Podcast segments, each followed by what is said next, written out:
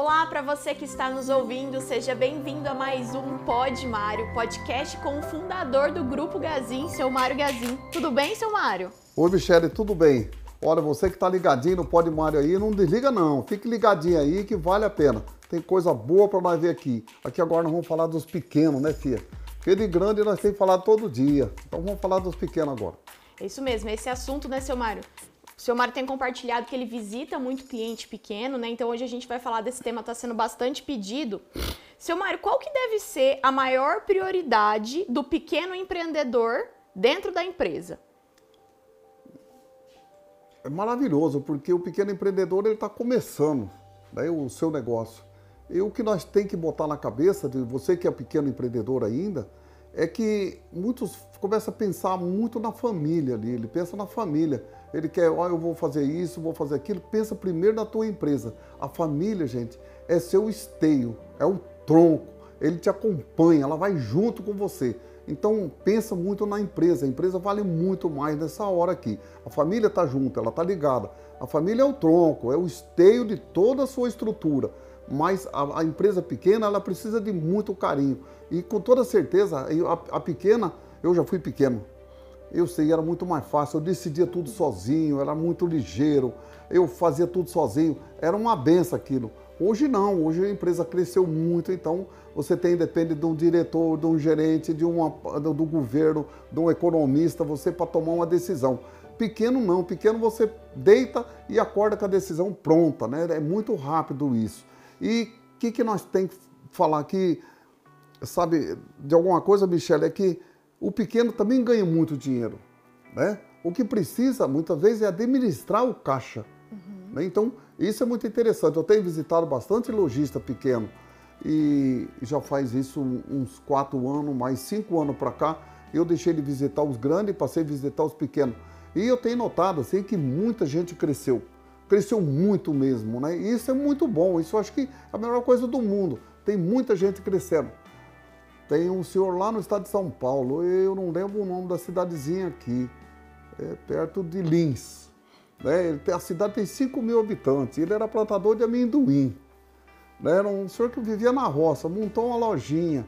E olha, gente, parabéns, está feliz da vida, ganhando dinheiro. E aí não tem cidade grande nem cidade pequena. Eu falo assim, a cidade é do tamanho do seu coração. Toda cidade é do tamanho do seu coração. Não tem cidade grande demais nem pequena. Se você está numa cidade grande, você tem um pouco mais de espaço. Se você não é pequena, você cria um espaço. A gente tem oportunidade de criar o um espaço. Isso é muito bom. Acho que vale a pena aí a gente pensar. Empresa pequena dá resultado, dá lucro e olha, bota a tua família em posição de mordomia muitas vezes. Não é muita mordomia que eu falo aqui, mas de vida um pouco melhor. Uma vida mais saudável, uma vida com mais escola para os filhos e assim por diante. Seu Mário, o que, que o senhor acha que tem que ser maior prioridade num negócio pequeno? É o caixa. O caixa. Né? O caixa. Porque vender, você vende. É, entregar, você entrega. Comprar, você compra. Né? Quer dizer, o caixa é aquilo ali. Porque todo mundo pensa assim, puxa vida, eu comprei essa caneta aqui, né? Essa caneta custou, vamos pôr aqui, 100 reais. Eu vendi ela por 200. Vou, eu fiz um cálculo meio doido aqui, mas vamos pôr, eu vendi ela por 200. Eu tenho que, não posso pensar que os 200 é meu. Porque eu paguei 100, eu tenho que tirar os 100 dela. Eu tenho que tirar mais 30%, 33%, 34%, que são os impostos. Aí já não me sobrou, já me sobrou só 60 e pouco, ou 50 e pouco. Aí eu pego essa diferença aqui, eu tenho que tirar também o meu salário, a minha sobrevivência. Né? Aí eu tiro mais uma parte, que são mais os 33, 34%. E sobrou os 33. Esses 33 é que é o problema aí de muitos empresários. Esses 33 é a aplicação, gente. Esse aí você tem que aplicar de novo. Com esses 33 você vai comprar outro produto de 100, só que aí você já tendo um caixa, você já não precisa gastar o 100. Você já tem uma parte para dar de entrada. E isso faz parte desse processo ali. E se você custou 100, você tinha 30, você só vai ficar devendo 70 e isso vai fazendo que sua dívida é um pouco menor. Eu já falei isso aqui no, meus Mário muitas vezes, mas não custa eu falar mais uma vez. Eu, quando vim trabalhar na nossa empresa aqui, gente, eu ganhava menos do que eu ganhava de salário de empregado. Mas bem menos. E olha, gente, eu tive que botar uma coisa na minha cabeça, que era muito melhor eu ganhar um para mim do que dois para o meu patrão. Se eu não ponho isso na cabeça, eu acho que eu tinha que voltar a trabalhar de empregado. É que eu botei na cabeça, é melhor um para mim do que dois para ele, um para mim do que dois para ele. Porque esse um para mim, gente, ele vai crescendo. O dois para ele, ou um para ele também, vai crescendo dele, o meu vai ficando para trás. Então, gente, é essa hora e essa oportunidade. E administrar o seu negócio, administrar com carinho mesmo. Né? Eu acho que todo caixa tem que ter um, um respeito por ele. Né? Eu já falei também aqui, muitas vezes, vamos repetir de novo, porque isso é bom. Por exemplo, a tua empresa não come pão, não come carne, não gasta gasolina, né? E eu vejo muitas vezes, hoje eu não estou vendo mais não, porque eu já falei muitas vezes. De vez em quando chega lá num comércio, aí o, o patrão fala para a menina do caixa, ó, paga o açougue aí para mim, paga o açougue.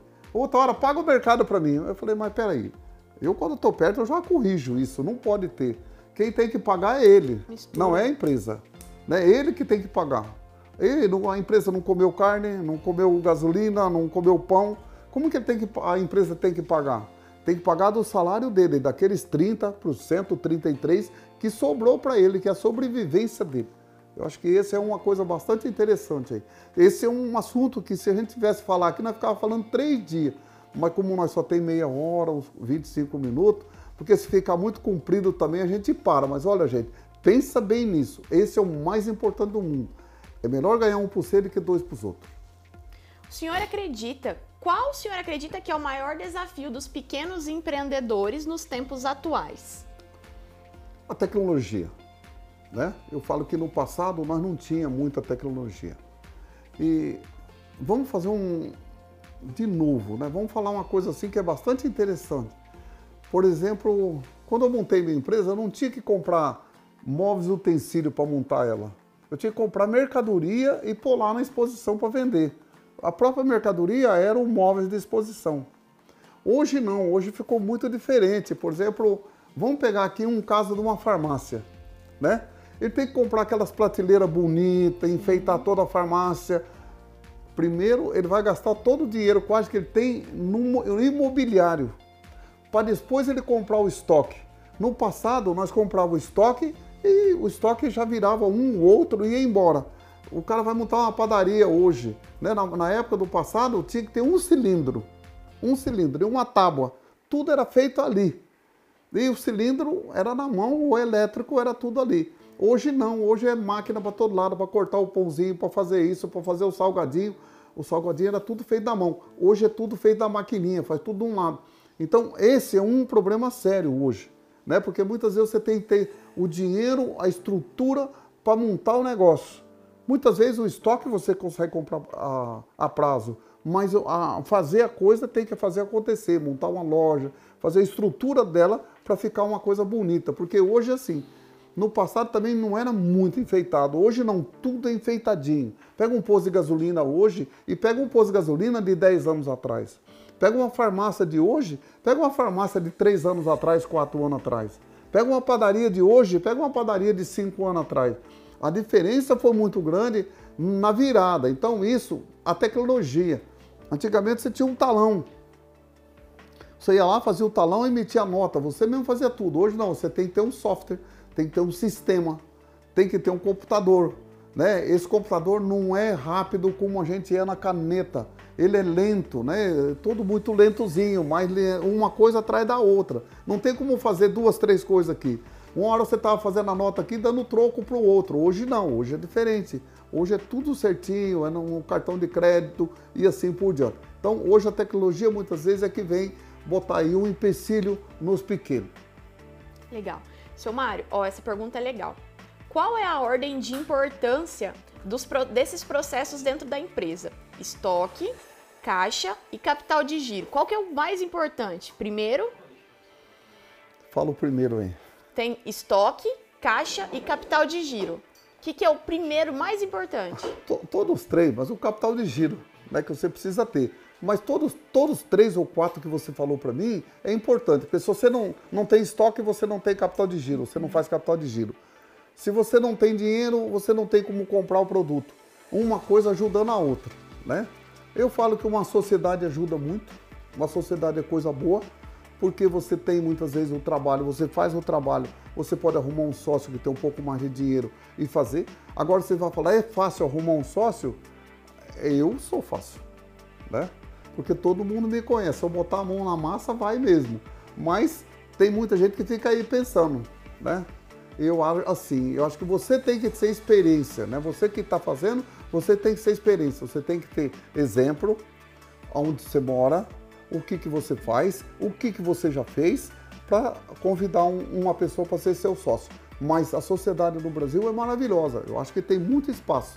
Também não é aquela sociedade velha do passado, aquela sociedade velha que você pegava, eu tenho tanto em dinheiro, você tanto em dinheiro, ia lá no escritório, fazia um, um contratozinho e todo mundo saía lá, vamos fazer o um negócio agora. Não, hoje você tem que conversar. Conversa com um, conversa com o outro, discute o que um quer ser e o que o outro quer ser para entrar na sociedade. Mas é muito interessante. Né? O capital de giro, precisa, se você não tiver estoque, você não faz capital de giro. E o capital de giro, lá no final, sobe o caixa né? Porque você comprou um, isso por 100, você vendeu por 200, mas os 200 não é teu.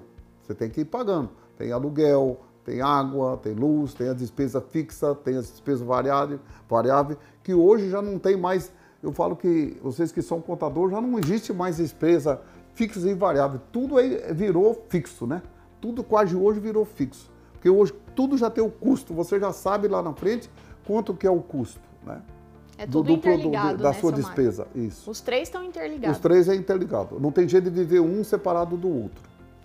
Seu Mário, agora levando em consideração o cenário mundial, o Brasil é um país que oferece oportunidade para quem deseja empreender? Muita. Eu não conheço outro país como um negócio assim, então não posso falar. O que eu fiz foi visitar outros países. Mas eu acho que o Brasil é, é bom. Eu já tenho um pouco mais facilidade lá na Itália mas eu vejo lá o povo lá é meio mais tranquilo, né? Os velhos já foram embora e os jovens que assumiu o lugar dos velhos, muitas vezes eles também querem seguir aquela carreira, não pensa muito como aqui no Brasil, porque lá não cresce tanto como cresce aqui. O Brasil cresce muito. Se nós olhar, por exemplo, vamos olhar aqui uma coisa bastante interessante. Hoje eu, eu li uma página num livro e vi bastante interessante, né? Todo mundo está falando do agro, não é isso? Sim. Hoje só fala em agro. Na Ninguém mídia. fala outra palavra se não for um agro. Mas peraí. E o petróleo? A Petrobras nunca deu tanto dinheiro como está dando hoje.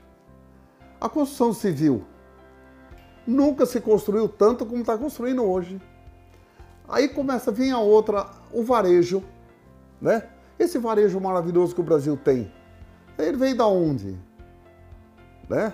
Veio de benefício daqui, veio dali, veio de outro lugar, veio do emprego. O que, que mais gera emprego é o varejo.